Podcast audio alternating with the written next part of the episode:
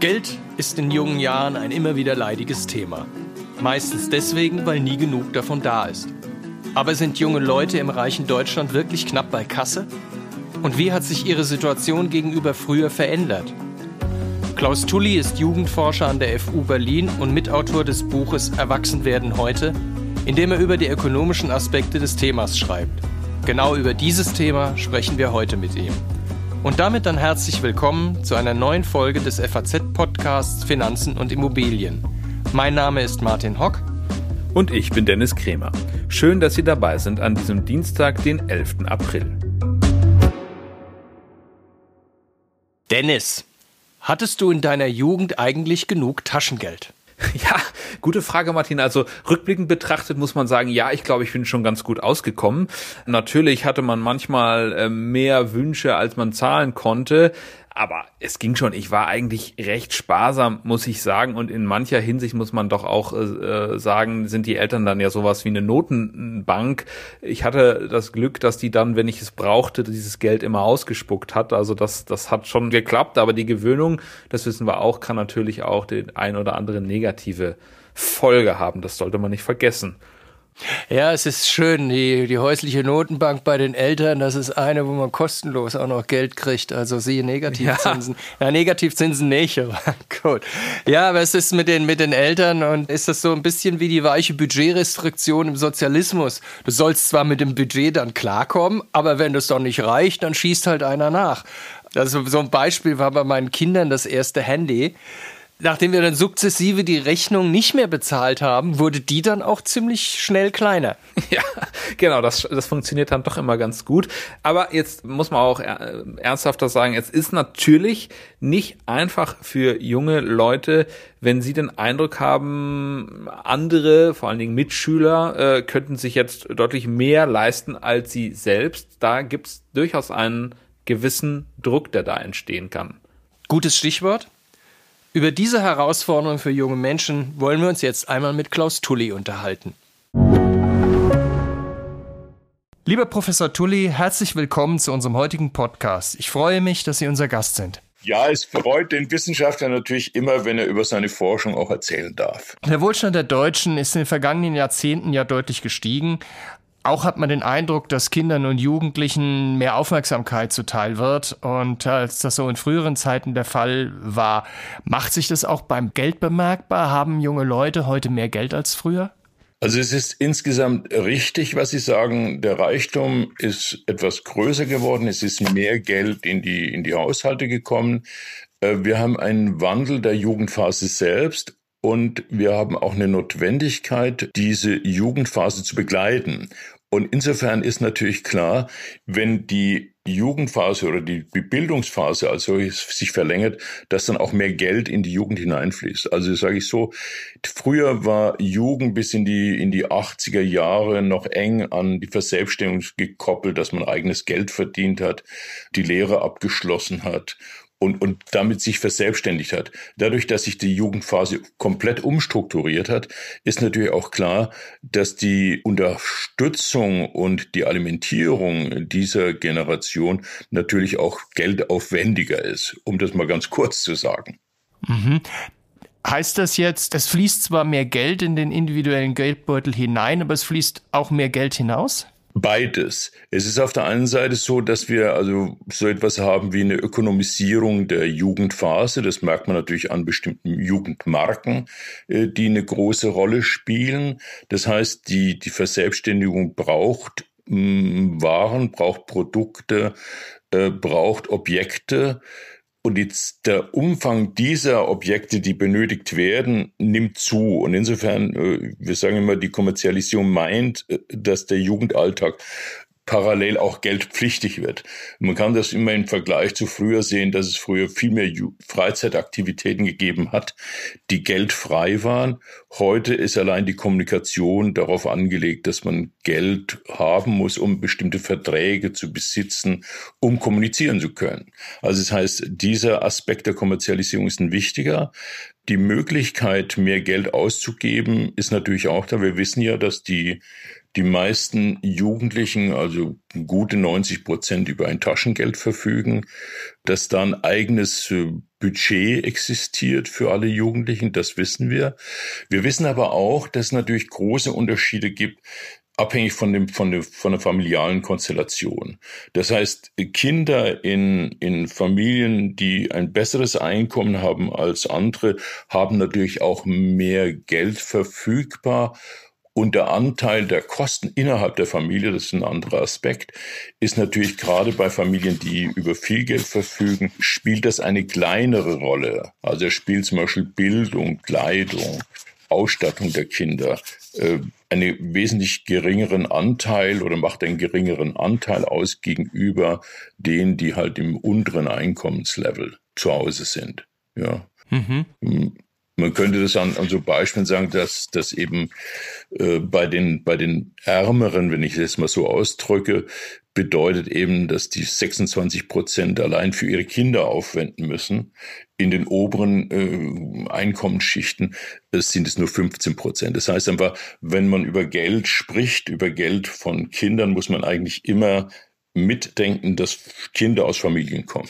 Ja, das ist jetzt nicht so wesentlich anders, wie, wie, wie das früher der Fall war, aber das, das Niveau ist ein anderes. Also Sie sprachen ja an gerade, äh, man muss bestimmte Verträge besitzen und das Ganze ist irgendwie ja kommerzieller geworden. Also wenn man wenn es geht um bestimmte Verträge besitzen, was früher kostenlos war, also mir was mir so einfällt ist, früher war es der Sportverein, heute ist es das Sportstudio. Äh, früher schaute man das berühmte Linear lineare Fernsehen, heute schaut man Netflix und so weiter. Sind das so die Dinge, die Sie da meinen? Ja, an sowas denke ich. Also ich denke daran, dass die Trefforte, also ich würde jetzt dann auch die Trefforte dazu nehmen. Früher hat man sich halt irgendwie am Park, in der Straße, im Club getroffen und, und dort äh, sein, seine Freizeit organisiert. Äh, jetzt muss man eher äh, kommerzielle Zentren aufsuchen, genauso wie Sie das für die, für die nicht physischen Orte angeführt haben. Also mhm. wenn ich kommunizieren will, brauche ich ja einen Vertrag Vertrag. Wenn ich, wenn ich nicht lineares Fernsehen will, muss ich natürlich einen Streamingdienst bezahlen. Und das andere kommt natürlich noch hinzu, äh, dass die eigene Präsentation, also die Präsentation des Selbst, die ja in der Entwicklungsphase als von Jugendlichen eine große Rolle spielt, dass dann natürlich auch ein besonderer Aufwand getrieben werden muss, um sich zu zeigen, also um up to date zu sein, um in zu sein, um eben auch die richtige Farbe und die richtige Marke zu tragen. Das spielt in, gerade in dieser Lebensphase eine besondere Rolle. Und da, da merkt man auch nochmal dieses Argument, das ich vorher angeführt habe, Kommerzialisierung von Jugend, dass eben die wahren Angebote genau auf dieses auf diesen Aspekt abstellen. Ja, spielen, wenn es da um Präsentation geht, ähm, spielen da soziale Medien heute eine große Rolle. Ich meine, ich denke so an das, das Instagram-Posten oder was weiß ich, das TikTok-Video, das ja immer wieder mal Schlagzeilen macht, gerade jüngst mit dieser Kinogeschichte, ähm, der so einen TikTok-Trend aufgegriffen hat. Spielt das auch in Sachen Geld eine Rolle, dass also Jugendliche und junge Erwachsene einfach gezwungen sind oder sich gezwungen fühlen, Geld auszugeben für bestimmte Dinge, weil es auf den sozialen Medien, ja, wie, wie soll ich formulieren, so verlangt wird? Ich habe dazu selbst keine Untersuchungen gemacht und selbst auch nicht weiter verfolgt. Ich kenne das eher aus meinem Umgang jetzt an der Universität mit jungen Menschen. Da ist ja unter anderem Instagram und solche Medien sind ja das Thema. Und ich bemerke schon, also auch in den Vorträgen, die die junge Studentinnen und Studenten abliefern, dass sie natürlich sehr stark von der, von dieser, von dem Gebrauch der Medien beeinflusst sind. Äh, dass sie sehr stark, also wenn es um, um Nachhaltigkeit geht, äh, dann in so einer Situation reflektieren, wie sie selbst Fast-Fashion-Produkte kaufen, dann im Seminar bemerken, äh, dass das ein Widerspruch ist zu dem, was sie sonst eigentlich vorhaben. Also ja, es ist tatsächlich so, dass die Medien da eine ziemlich wichtige Rolle spielen. Äh, man weiß es auch aus der Ästhetik, also aus der Selbstpräsentation, wenn, wenn Jugendliche Fotos von sich machen, dass sie äh, sehr darauf achten, dass die absolut äh, mediengerecht sind. Mhm. Und das spielt sicherlich äh, hinein in die Konstruktion des Jugendalltags. Ja, also wenn Sie ja Nachhaltigkeit ansprechen, ist das ja natürlich ein eigentlich ja fast eher ein positiver Aspekt, aber ich könnte mir halt vorstellen, dass das auch gewissen negativen Aspekt gibt, insofern, dass auch Jugendliche, die nicht so das äh, entsprechende Einkommen haben, dann sich gezwungen sehen, eben teurere Artikel zu erwerben. Aber gut, anderes Thema. Wie, wie sieht es denn äh, mit dem Saldo aus? Also ähm, Thema Verschuldung. Sind Jugendliche, junge Erwachsene heute stärker verschuldet, als das früher der Fall war? Oder äh, ist das, hat sich das nicht verändert oder wie sieht das so aus? Also ich denke, man muss hier doch ein bisschen differenzieren. Auf der einen Seite, wenn wir über Jugendliche sprechen, dann sprechen wir eigentlich von einer Lebensphase, die mit 13 beginnt. Früher hätte man gesagt mit 14 äh, und dann hinaufgeht bis 25 oder 30, je nachdem, wie ich die Grenzen setze. Und wenn ich über diese große Gruppe von, von Heranwachsenden spreche, muss ich natürlich differenzieren. Ich habe auf der einen Seite habe ich Schüler, ich habe dann eine Gruppe, das sind äh, Personen in der Berufsausbildung und dann habe ich Studierende. Wenn ich über Verschuldung spreche, kann ich natürlich erstmal feststellen, unter 18 kann ich mich gar nicht richtig verschulden. Das gelingt nicht richtig, es sei denn bei Freunden oder bei der Familie. Mhm. Äh, über 18 wird's besser, also da, da kann man sich schon ein bisschen verschulden. Ich denke mir aber, dass man vor allem anschauen muss, die, die Gruppe der ja, der Studierenden. Dort, glaube ich, ist in den oberen Altersgruppen das Risiko, sich zu verschulden, deutlich größer oder es ist zumindest gewachsen. In den unteren mhm. Gruppen, glaube ich, äh, ist da nicht so fürchterlich viel passiert. Äh, muss man auch darin sehen, dass, dass jetzt bei, bei Personen, die eine Berufsausbildung machen, die haben einen, einen regelmäßigen Geldzufluss, leben in der Regel zu Hause, was natürlich die Lebensführung deutlich verbilligt. Und das macht auch den Unterschied zu Studierenden aus. Also das, von daher will ich ein bisschen eine Differenzierung mhm. vorschlagen, wenn ich über Jugend und, und, und Geld spreche. Das heißt, ich müsste dann speziell die Gruppe der, der Studierenden mir anschauen und dann stelle ich natürlich fest, dass da auch da der Anteil der derer, die nebenbei arbeiten gehen, doch relativ groß geworden ist. Die, das Verschuldungsrisiko ist wahrscheinlich mit, mit steigenden Kosten der Lebensführung in den Städten einerseits und mit den sinkenden Spielräumen in den Familien verbunden. Ich denke mir, da muss man hingucken. Das war sicherlich früher etwas besser, als das heute ist. Ah ja, das ist interessant. Sie haben es ja schon angesprochen mit dem Nebenerwerb. Also Sie sagten ja, der, der, der Anteil ist gestiegen. Also es überrascht mich so ein bisschen selber so aus der eigenen Erfahrung heraus, weil so aus eigenen Zeiten kenne ich, wie wichtig, wie viele eigentlich so, das ist doch das Anekdotische natürlich, wie viel auch meine Studienkollegen damals so in den 80ern nebenher gearbeitet haben, um auch das Studium zu finanzieren. Also es ist so, man muss, wenn, wenn wir über Jobs sprechen, also Jobs auch von, für Studierenden, muss man sagen, dass wir insgesamt einen, einen ziemlichen Umbruch der, der Jobsituation haben. Also der, der klassische Job, sagen wir vor 40 Jahren, das war so ein bisschen der Werkstudent oder ich weiß nicht, wie, das, wie dieses Konstrukt früher hieß. Das war eine Person, die dann zu bestimmten Zeiten Aushilfsarbeiten übernommen hat, weil andere Personen in Urlaub gegangen sind. Das ist so ein bisschen, um ein Bild zu zeichnen. Mhm. Heute ist eigentlich die Arbeitswelt so konstruiert, dass wir ganz viele Minijobs und, und Teilzeitjobs haben. Und dass, dass es so etwas wie eine vorübergehende Vertretung eigentlich überhaupt nicht mehr gibt sondern es gibt einfach Jobs, die kann man mit fünf Stunden, sechs Stunden, zehn Stunden machen. Man kann die zum Teil online erledigen, zum Teil äh, mit flexibler Zeitausgestaltung. Und es gibt eben nicht nur den Job in der Bar, wo man ein bisschen äh, Service macht, sondern es gibt eigentlich ganz viele Jobs und es gibt ganz viele Jobs, die zeitlich befristet sind. Also insofern haben wir eine komplette Veränderung dessen, was man früher als Nebenjob, als Ferienjob mal gesehen hat. Ich glaube, das ist ganz wichtig, dass man das im Kopf behält. Ja, klar. Es gibt auch nicht mehr so in der Industrie halt so diese, diese Hilfsarbeitergeschichten, wo man halt dann eben, wie Sie sagten, Urlaubsvertretung macht oder äh, Produktionsspitzen dann abfedert damit. Ja, klar, die sind natürlich sehr deutlich zurückgegangen. Nochmal äh, ein anderer Aspekt, Kompetenz beim Umgang mit Geld. Wie sieht das aus bei, bei jungen Menschen? Sind die mit dem, sind sie kompetenter als früher? Hat sich das nicht verändert oder? Ja, ich denke mir, dass es zunächst so ist, man, man wächst immer in die Gesellschaft hinein, die es gerade gibt. Und insofern jede, äh, also jede Gruppe oder jede Generation von Jugend erfindet sich ihre Welt eigentlich wieder neu. Also ich bin von daher äh, aufgrund meiner Forschung sehr zuversichtlich, dass jede Generation auch die entsprechenden Geschicklichkeiten sich aneignet, um mit dieser Welt zurechtzukommen. Dazu gehört natürlich auch der Umgang mit Geld. Wenn, wenn über Geld gesprochen wird, dann wird natürlich auch gerne überlegt, ob Jugend, und das ist ein Thema, das ja schon sehr alt ist, dass Jugend sich eigentlich vorzeitig auch um die eigene hm, spätere Lebensführung als Rentner und so weiter kümmern müsste. Äh, das, glaube ich, mhm. ist nicht jugendtypisch. Das heißt also, in der Lebensphase ist die, die Rente noch relativ weit weg spielt eine geringe Rolle. Äh, wohl aber geht es darum, die konkreten Ausgaben des Lebensalltags zu bewältigen. Und da gibt es tatsächlich ja Hinweise, dass Jugendliche quasi auf die alte Form des Geldscheins wieder zurückkommen, weil sie versuchen, den Überblick zu kriegen. Das finde ich zum Beispiel mhm. ganz interessant und das finde ich ein einen guten Beleg dafür, dass jede Generation mit den Verhältnissen, die sie vorfindet, auch versucht umzugehen. Also, dass sie sie nicht darauf, also vertraut, dass sie den Überblick wahren, wenn sie alles mit der Kreditkarte bezahlen, sondern dass sie versuchen, mhm. das zu systematisieren, dann quasi klassische Kontrollmechanismen finden, um ihr eigenes Ausgabeverhalten zu, zu kontrollieren und zu steuern.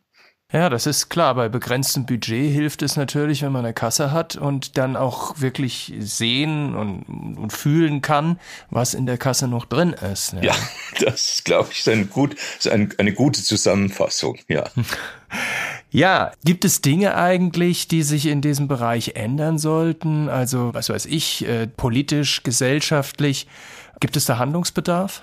Also das Problem, das ich sehe, wenn ich, wenn ich über das Geld und Aufwachsen nachdenke, ist es eigentlich dieser Aspekt, den ich ganz am Anfang mal angesprochen habe.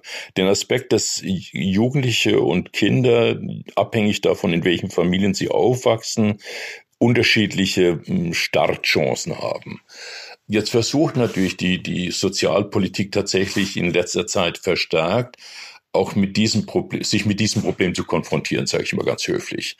Aber das, das Problem ist tatsächlich, wenn die Bildung in den unteren Einkommensschichten eine so große Bedeutung hat oder ein so großes Budget konsumiert und in anderen nicht, dann produziere ich natürlich auch so etwas wie eine nachhaltige Ungleichheit. Also von daher ist natürlich alles, was in Richtung einer familienunabhängigen Förderung von Jugendlichen geht, also auch Sozialhilfen und so weiter, die möglichst nicht immer die die Familie einbinden, glaube ich, wichtig. Das produziert natürlich dann auch wieder bestimmte Ungleichheiten. Aber das Hauptproblem, das ich sehe, ist einfach, dass die Startchancen dann sehr unterschiedlich gestaltet sind, wenn es nur davon abhängt, in welchen Familienverhältnissen ich aufwachse.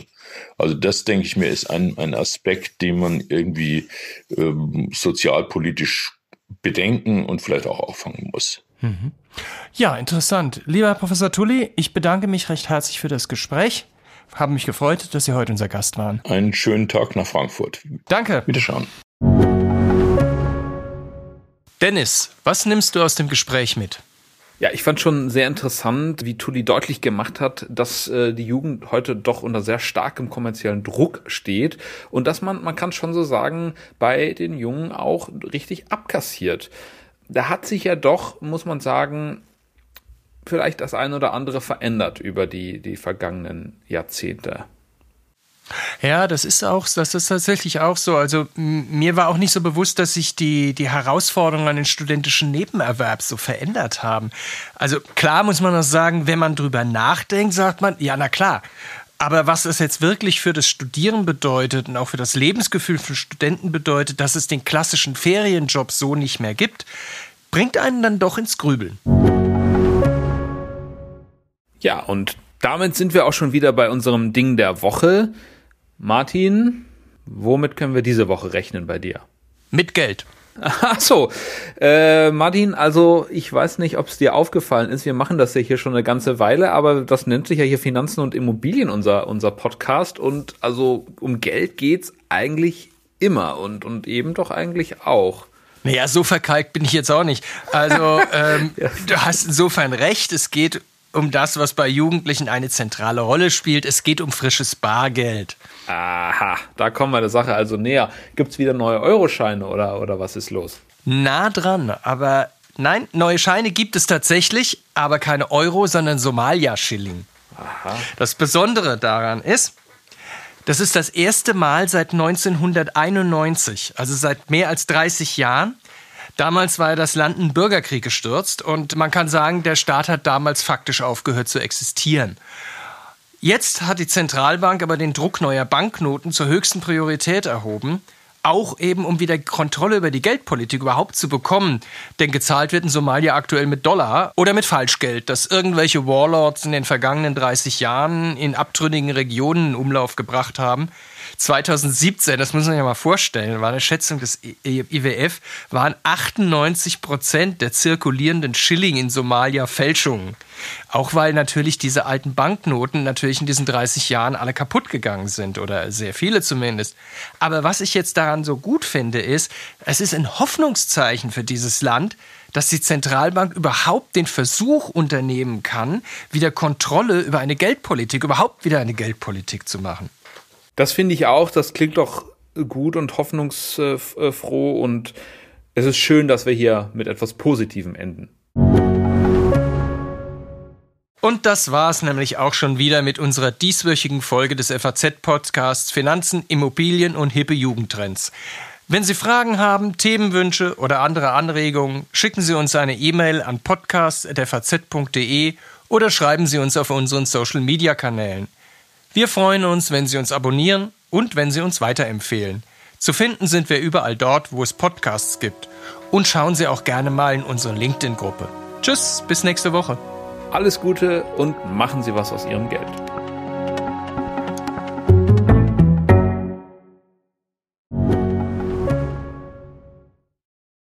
Viele von euch haben bestimmt schon für ihre Zukunft vorgesorgt. Und das ist auch gut so. Aber das heißt ja nicht, dass man nicht auch später noch einen Vorsorgeturbo zünden kann. Schaut euch dazu gerne einmal den Schatzbrief der Allianz genauer an, denn dort könnt ihr eine einmalige Zahlung leisten und euch anschließend eine lebenslange monatliche Zusatzrente sichern. Alle Infos findet ihr auf allianz.de slash dein Leben.